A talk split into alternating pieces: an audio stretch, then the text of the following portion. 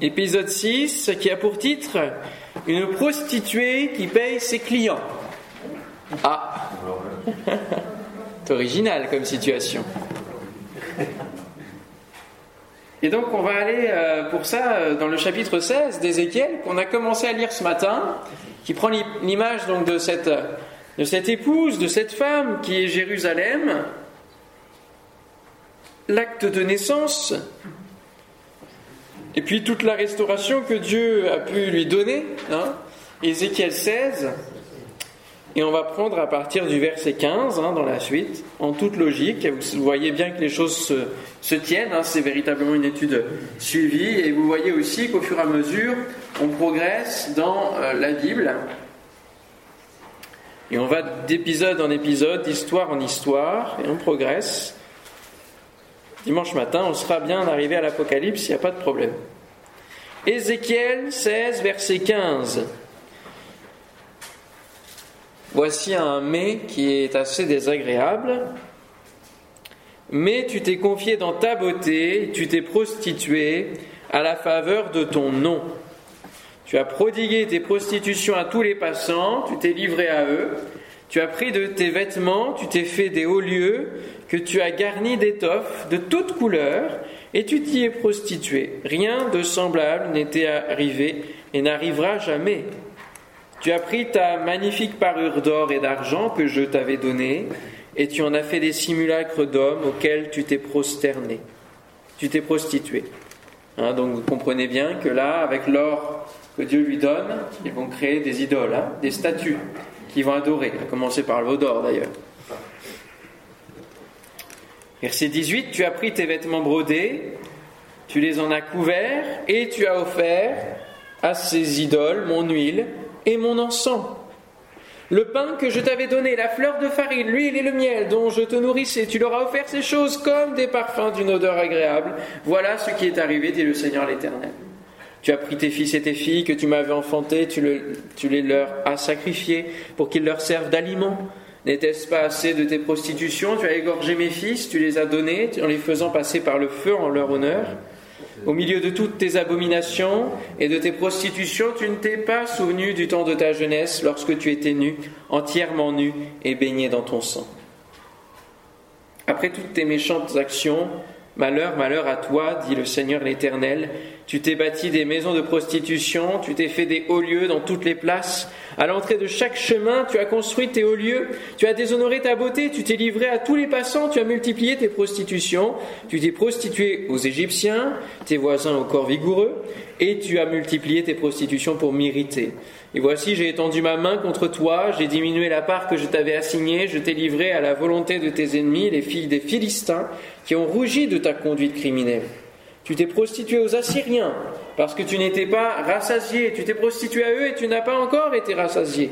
Tu as multiplié tes prostitutions avec le pays de Canaan et jusqu'en Chaldée. Ah tiens, on y revient. Et avec cela, tu n'as pas encore été rassasié. Quelle faiblesse de cœur tu as eue, dit le Seigneur l'Éternel, en faisant toutes ces choses qui sont l'œuvre d'une maîtresse prostituée, lorsque tu bâtissais tes maisons de prostitution à l'entrée de chaque chemin, lorsque tu faisais tes hauts lieux dans toutes les places, tu n'as pas même été comme la prostituée qui réclame un salaire. Tu as été la femme adultère qui reçoit des étrangers au lieu de son mari. À toutes les prostituées, on paye un salaire, mais toi, tu as fait des dons à tous tes amants. Tu les as gagnés par des présents, afin de les attirer à toi de toutes parts dans tes prostitutions. Tu as été le contraire des autres prostituées parce qu'on ne te recherchait pas, et en donnant un salaire au lieu d'en recevoir un, tu as été le contraire des autres. Amen. Et on va pouvoir donc s'arrêter là. Une prostituée qui paye ses clients, vous comprenez maintenant le titre à la lecture de ce texte. Hein. Le premier, donc si on lit le, reste du chapitre, euh, vous, le lirez et puis on le relira aussi ensemble. c'est quand même la restauration, Dieu pardonne. Mais ici, on voit bien que le mari est en colère. Dieu est en colère contre euh, son épouse. Il voit celle qu'il a soutenue, sauvée, restaurée, aller le tromper avec les nations, les faux dieux. Pourquoi cela arrive-t-il? Qu'est-ce qui fait qu'Israël a besoin d'aller voir ailleurs plutôt que d'aller voir son Dieu?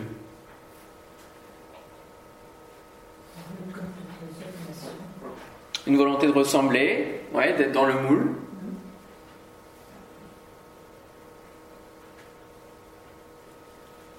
Qu'est-ce qui nous pousse à aller voir peut-être euh, parfois d'autres solutions que d'aller vers Dieu directement? Manque de foi. Un manque de foi, ouais. Attention, on croit qu'on va y arriver tout seul. Ouais, ça c'est intéressant. Le fait de se débrouiller tout seul, croire qu'on va y arriver tout seul. C'est l'un des points que je soulève. Parce que, en fait, ça surgit d'un besoin. Il y a un besoin initial. Et c'est une femme infidèle parce que stérile. Et en fait, il faut remonter à l'origine de la constitution du peuple. Il faut souvent remonter aux origines de qu'est-ce qui s'est passé en premier lieu dans ma vie pour que j'en arrive à, reproduire un même système, un même schéma. Il faut aller à l'origine, à la racine. Si on ne s'occupe pas de la racine, ça va continuer à pousser. Ça, c'est une leçon jardinier la plus euh, basique. Là, on a eu un jardin depuis le mois de janvier et euh, c'est un terrain dans lequel euh, pousse du rumex, pousse du liseron, pousse euh, des tas de choses diverses et variées qui sont pas très plaisantes. Mais si on s'attaque pas à la racine, si on va pas creuser et même se faire mal parce que la terre est sèche, mais la racine est, est comme une grosse carotte là à l'intérieur, eh ben vous pouvez euh, gratter et enlever les feuilles, ça reviendra tout le temps. Mais elle est infidèle parce qu'elle est stérile. Et quand on regarde ce qui s'est passé dans l'histoire d'Abraham, Abraham et Sarah, qui étaient stériles, Dieu a fait une promesse pour répondre à cette stérilité-là. Et les deux, qu'est-ce qu'ils ont fait? Ils sont allés voir la servante Agar.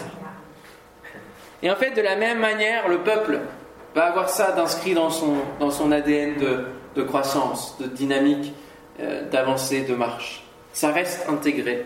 Et de la même manière, en fait, le peuple euh, se sent comme stérile, comme rejeté, pas assez bien dans le monde, justement, peut-être pas assez dans le vent, pas assez comme les autres, pas assez puissant, et va vouloir s'appuyer sur les autres plutôt que sur Dieu pour chercher la solution à la stérilité.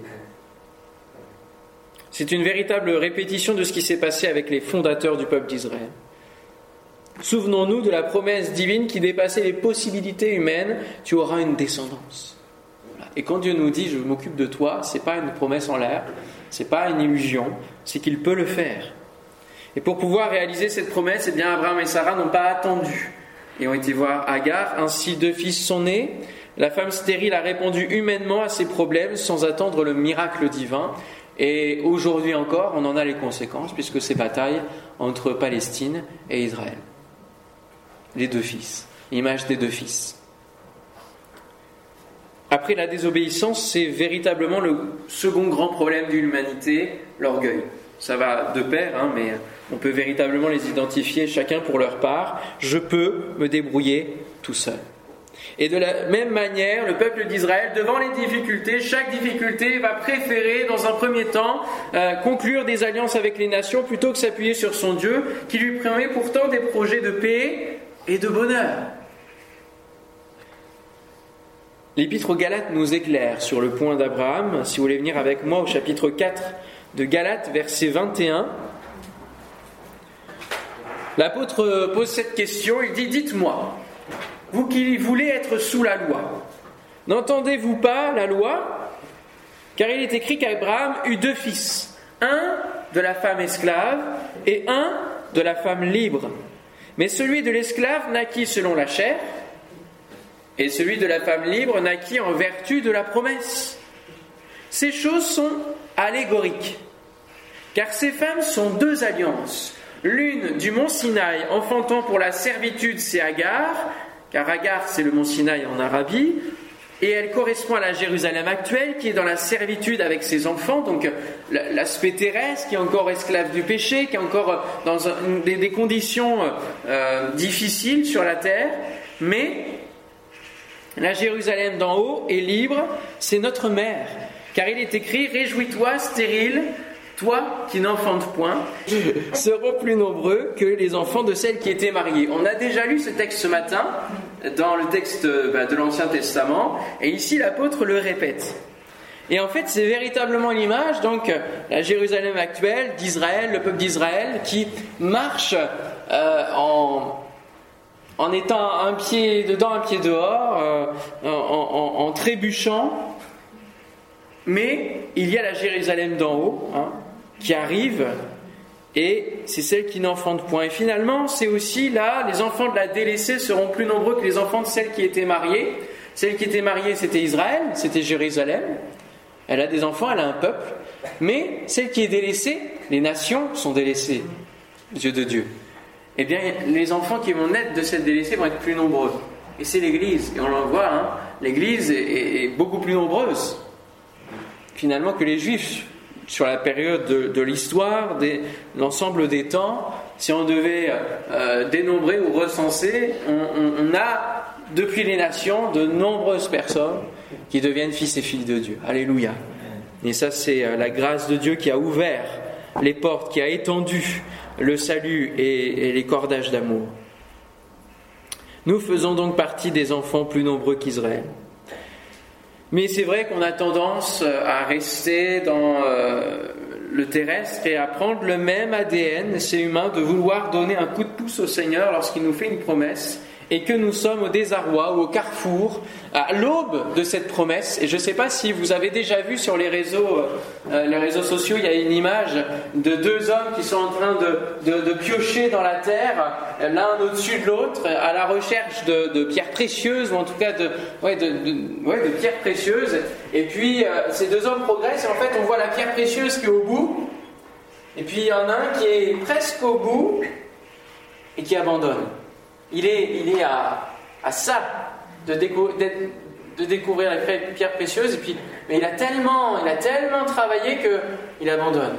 Et puis l'autre, il continue, il persévère, et il va, il va trouver ces pierres précieuses. Et c'est vrai que parfois, quand on est à l'aube de la bénédiction, on, ne le sait pas, hein, à l'aube de la réalisation de la promesse, parfois on fait des bêtises. Et on se précipite. Comme, comme Saül. Saül qui a perdu sa royauté par précipitation. Vous connaissez sûrement cette euh, histoire hein, de la parole de Dieu où, euh, à un moment donné, euh, il devait attendre que Samuel vienne faire le sacrifice pour pouvoir bien combattre, en tout cas faire une avancée avec le peuple. Et puis, Samuel n'arrivait pas. Et du coup, Saül s'est octroyé la possibilité de faire le sacrifice à la place. Et du coup, ça lui a coûté sa royauté. Il a essayé de récupérer la situation, mais euh, en montant à moitié ou en, disant mais le peuple m'a pressé, enfin bref, euh, plein de choses différentes, et ce qui démontrait l'état de cœur. Hein. Et donc, euh, on, peut faire des bêtises par précipitation. Alors, c'est la tentation d'une fausse liberté que voudraient nous offrir nos passions. Et c'est vrai qu'on peut avoir des passions dans nos vies, on peut avoir des, des, des, voilà, des hobbies, hein, et, parfois se dire ça, ça va vraiment me donner de la satisfaction, ça va me donner vraiment le sentiment d'être entier, d'être complet, d'être libre, et on, on, est trompé par cela. À commencer par le roi Salomon. Et je vous invite maintenant, on va aller dans 1 roi chapitre 11. 1 roi chapitre 11, ce roi qui a bâti la maison de l'Éternel, mais qui a bâti le projet de son père. Hein. Finalement, il est rentré dedans, mais c'était quand même avant tout le projet de son père. Ce qui fait qu'il n'a pas beaucoup tenu lorsque l'amour des femmes est arrivé. Et il nous est dit que le roi Salomon aima beaucoup de femmes étrangères. Outre la fille de Pharaon, des Moabites, des Ammonites, des Édomites, des Sidoniennes, des Étiennes, appartenant aux nations dont l'Éternel avait dit aux enfants d'Israël, vous n'irez point chez elles. C'était toutes les nations qui environnaient et qui étaient véritablement euh, euh, rebelles à l'Éternel, au plus haut point. Elles ne viendront point chez vous. Elles tourneraient certainement vos cœurs du côté de leur Dieu. Ce fut à ces nations que s'attacha Salomon, entraîné par l'amour. Il eut 700 princesses pour femmes et 300 concubines. Et ces femmes détournèrent son cœur. À l'époque de la vieillesse de Salomon, ces femmes inclinèrent son cœur vers d'autres dieux, et son cœur ne fut point tout entier à l'Éternel son Dieu, comme l'avait été le cœur de David son père.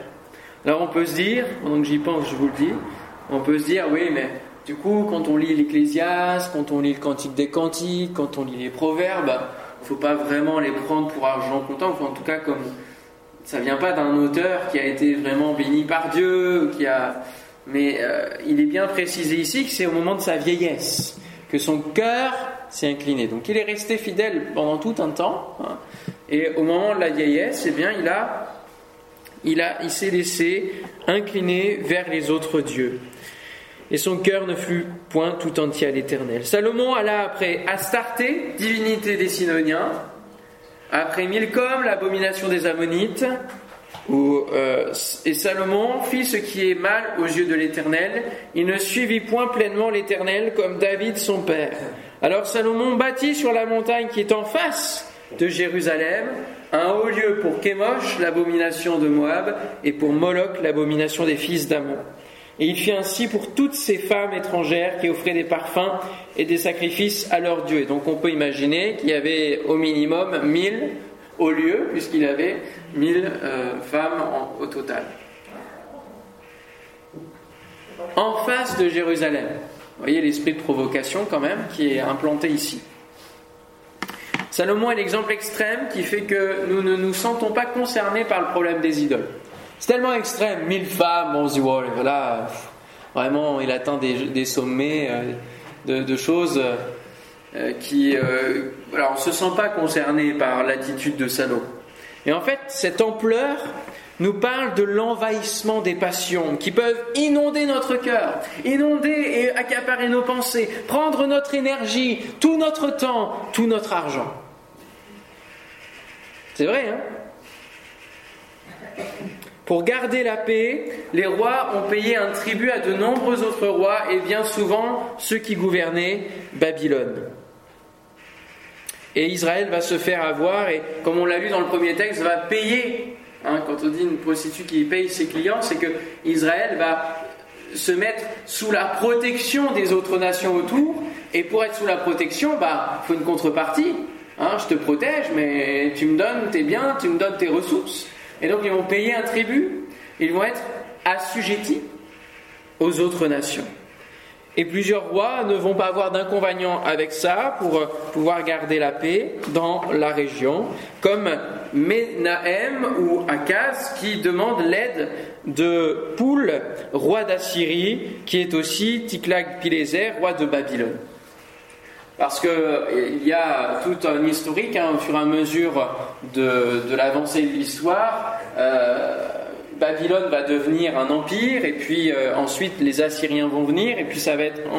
Babylone va récupérer, ça va être le, royaume néo-babylonien, et puis ensuite c'est les Perses qui vont arriver, comme on le voit avec Daniel.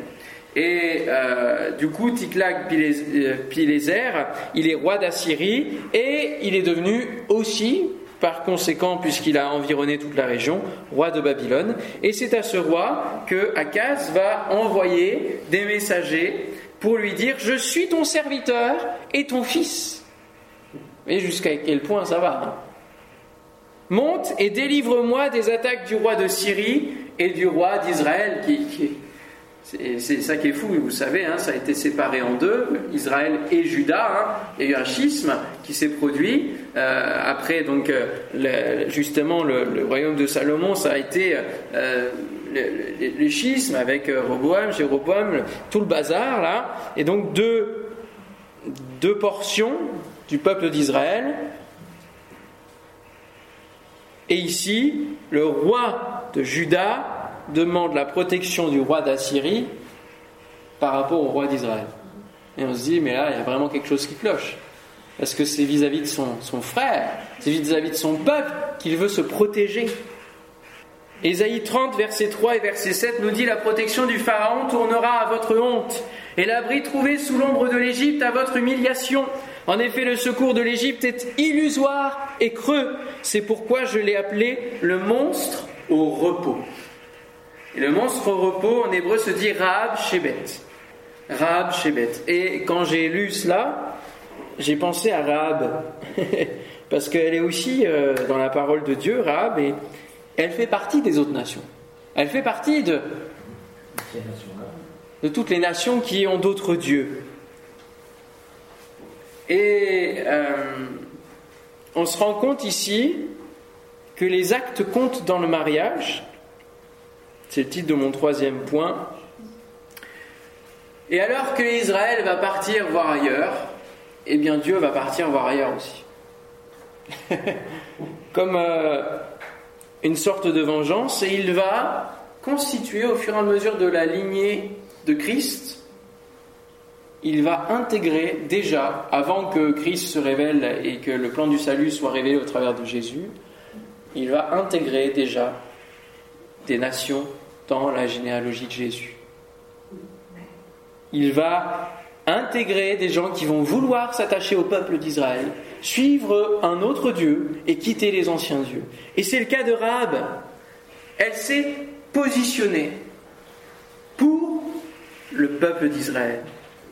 Jacques 2, verset 25-26, Rahab la prostituée ne fut-elle pas également justifiée par les œuvres lorsqu'elle reçut les messagers et qu'elle les fit partir par un autre chemin Comme le corps sans âme est mort, de même la foi sans les œuvres est morte. Comme la foi se manifeste au travers des œuvres d'obéissance et de joie de servir Christ, L'amour dans le mariage se manifeste concrètement par des actes. Il ne suffit pas de contracter une alliance, il ne suffit pas de dire de jolis discours, de dire de bons mots. Il faut ensuite que les actes soient en cohérence avec ce qui a été dit. Les actes comptent dans le mariage. Au-delà du discours, donc maintes et maintes fois répété par le peuple hébreu dans l'engagement, Dieu attendait une attitude qui suive l'attachement au Seigneur. Il y a des moments où ça se passait bien, c'était bien cela, et puis des moments où c'était véritablement le contraire. Ésaïe 29, 13, le Seigneur dit encore, ce peuple se tourne vers moi, mais ce n'est qu'en parole. Et il me rend hommage, mais c'est du bout des lèvres, car au fond de son cœur, il est bien loin de moi. Et la vénération qu'il me témoigne n'est faite que de règles que des hommes qui lui ont enseignées. Voilà le problème c'est la transmission générationnelle. C'est que le Dieu d'Abraham, d'Isaac et de Jacob n'était plus le Dieu des autres qui ont suivi. Et il faut que ça soit notre Dieu. Ce qui nous montre que nous ne pouvons pas être sauvés au travers de nos parents. Il faut que nous fassions une expérience personnelle. C'est important, rencontrer Christ, que le Dieu de mon Père devienne le mien, devienne mon Dieu et ainsi que je puisse eh bien, célébrer le Seigneur de mes lèvres et de tout mon cœur. Ça correspond. Rab s'est donc positionnée en faveur de l'Éternel quand il le fallait. Elle a choisi son camp et elle a été la seule sauvée dans tout Jéricho. Elle montre ainsi que l'on peut être prostitué, mais si l'on choisit de suivre Christ, on peut avoir une toute autre vie. Le peuple se prostituait et il aurait pu avoir un autre avenir. De la même manière, l'histoire de Ruth, elle était de quel pays, Ruth? Fort. Moab. Ruth, la Moabite. Eh bien, elle a choisi d'aimer le peuple que Dieu aime. Elle est pleinement intégrée dans la lignée de Christ. Les nations entrent petit à petit, c'est aussi une réponse finalement à l'infidélité d'Israël, pour lui montrer que parfois, eh bien, les nations ont une meilleure attitude que qu'elle. C'est le signe du rachat qui viendra avec Christ. Et nous Gâcherons-nous encore des jours et des jours à courir après ce que le monde nous fait miroiter? Ou courons-nous dans les projets bienveillants du Père? On a dix mille parfois occasions et qui ne sont pas des occasions de péché, sont juste des passions dans nos vies, mais qui viennent bouffer tout notre temps, nous empêcher de méditer, nous éloigner de Christ nous éloigner de cet amour-là que nous pouvons développer avec lui, de cette relation que nous pouvons avoir, et viennent accaparer les pensées. Je vous ai déjà parlé, pour ceux qui euh, connaissent, de mon amour pour euh, un certain peintre qui a habité la région où j'ai grandi. Et euh, c'est très facile qu'il y ait parfois des relents qui viennent et prennent toutes mes pensées et je ne fais que focus là-dessus. Et il faut qu'on, il faut veiller. Il faut veiller. Alors veillons sur nos passions afin qu'elles ne deviennent pas des idoles. Nous pouvons avoir des passions, ce n'est pas là le problème. Nous pouvons avoir des, sujets, des choses que nous aimons dans ce monde, parce que Dieu aussi a, permis à l'homme de développer une intelligence. Mais il ne faut pas que l'homme s'enorgueillisse de cette intelligence, parce que c'est Dieu qui la lui donne, et il ne faut pas que d'autres hommes euh, vénèrent cette intelligence, parce que c'est de Dieu que vient toute chose. En conclusion, l'Éternel reste fidèle malgré tout et pardonne. Et c'est ça qu'il faut quand même retenir. À chaque fois, Dieu va ramener son peuple à la raison. En le châtiant, il va garder un reste fidèle. Ça, vous le voyez constamment. Hein. Cette volonté de ne pas tout détruire, même s'il y a le châtiment, le jugement, mais de garder un reste fidèle qui va de nouveau euh, grandir. C'est un peu l'image d'un estomac qui se remplit, qui se remplit, et puis on, voilà, il y a un excès qui est là. Puis on va venir enlever une partie pour garder un petit estomac. Il faut que, voilà, et, de, cette, de, ce morceau-là, il ne faut pas que ça aille trop, trop grand, hein, mais il faut que ça reste équilibré, convenable. Dieu se garde un reste de ce reste fidèle, des hommes, des femmes qui vont s'attacher à obéir à Dieu, se perpétue donc la lignée d'Abraham qui va jusqu'à Jésus. Et vous avez par exemple le roi Josias qui va redécouvrir les tables de l'Alliance et qui initiera une véritable réforme et qui détruira les temples aux dieux étrangers construits à Jérusalem par Salomon. Il faudra attendre jusqu'à Josias qui est parmi les derniers rois. De Chroniques, verset 34. Euh, chapitre 34, verset 29. Le roi fit assembler tous les anciens de Juda et de Jérusalem. Puis il monta à la maison de l'Éternel avec tous les hommes de Juda et les habitants de Jérusalem, les sacrificateurs et les Lévites, et tout le peuple, depuis le plus grand jusqu'au plus petit. Il lut devant eux toutes les paroles du livre de l'Alliance qu'on avait trouvé dans la maison de l'Éternel. Le roi se tenait sur son estrade et il traita alliance devant l'Éternel, s'engageant à suivre l'Éternel, à observer ses ordonnances, ses préceptes et ses lois de tout son cœur et de toute son âme, afin de mettre en pratique les paroles de l'Alliance écrites dans ce livre. Et il fit entrer dans l'alliance tous ceux qui se trouvaient à Jérusalem et en Benjamin. Voyez, il fit entrer dans l'alliance. Donc il y a véritablement besoin d'une entrée. Ce n'est pas automatique, même pour le peuple d'Israël. Il y a une entrée dans l'alliance. Et les habitants de Jérusalem agirent selon l'alliance de Dieu, du Dieu de leur père.